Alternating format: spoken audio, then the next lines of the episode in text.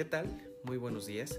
El día de hoy me invitaron para hablar con todos ustedes acerca de lo que eh, debe contener una secuencia didáctica.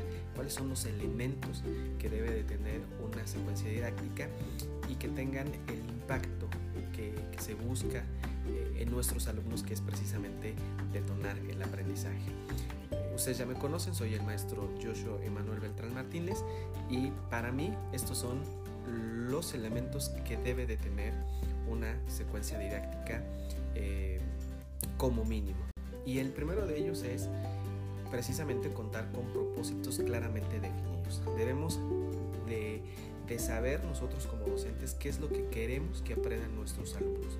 Si nosotros no tenemos una claridad de qué es lo que van a aprender nuestros alumnos, pues difícilmente nuestra secuencia va a tener ese, impacto en cada uno de nuestros eh, estudiantes. Entonces, eh, vamos a, procurar que tengan estos, eh, que tengamos claramente el propósito definido. El segundo elemento que debe de tener una secuencia didáctica es partir de contextos cercanos, familiares e interesantes de nuestros alumnos.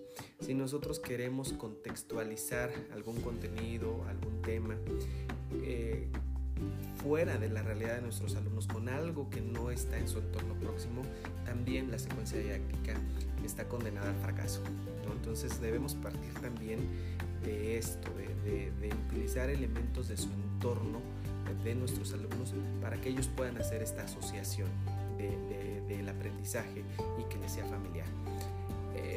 Tercer punto, el tercer elemento es considerar los antecedentes de los saberes, intuiciones, nociones, preguntas comunes y experiencias eh, de los estudiantes para retomarlos, enriquecerlos o en su caso reorientarlos. Esto es partir de los aprendizajes previos que ya traen nuestros alumnos.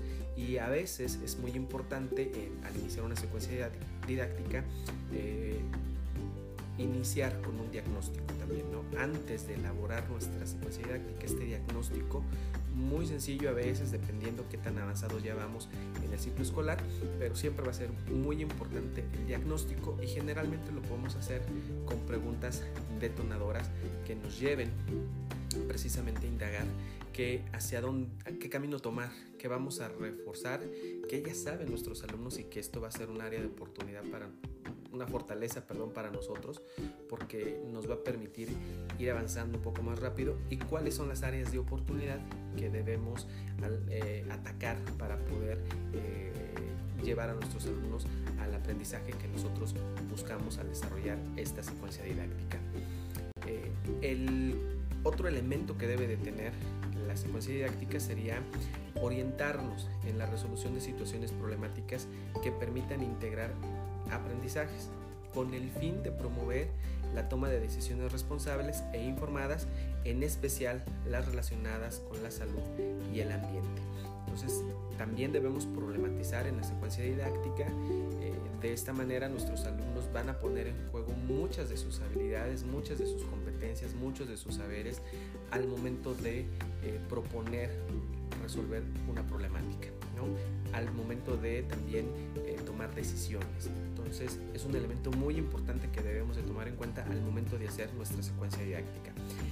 Otro elemento muy importante es estimular el uso de las tecnologías de la información y la comunicación, las TICs y diversos recursos en su entorno. Esto va a enriquecer nuestra secuencia. Esto va a hacer que eh, si utilizamos eh, alguna aplicación, Mentimeter, eh, a lo mejor Quiz, a lo mejor este, Kahoot, va, además de ayudarnos a mantener el interés de nuestros alumnos por lo que está aprendiendo. Entonces las TICs son un elemento muy importante que debemos incluir también en nuestras secuencias didácticas.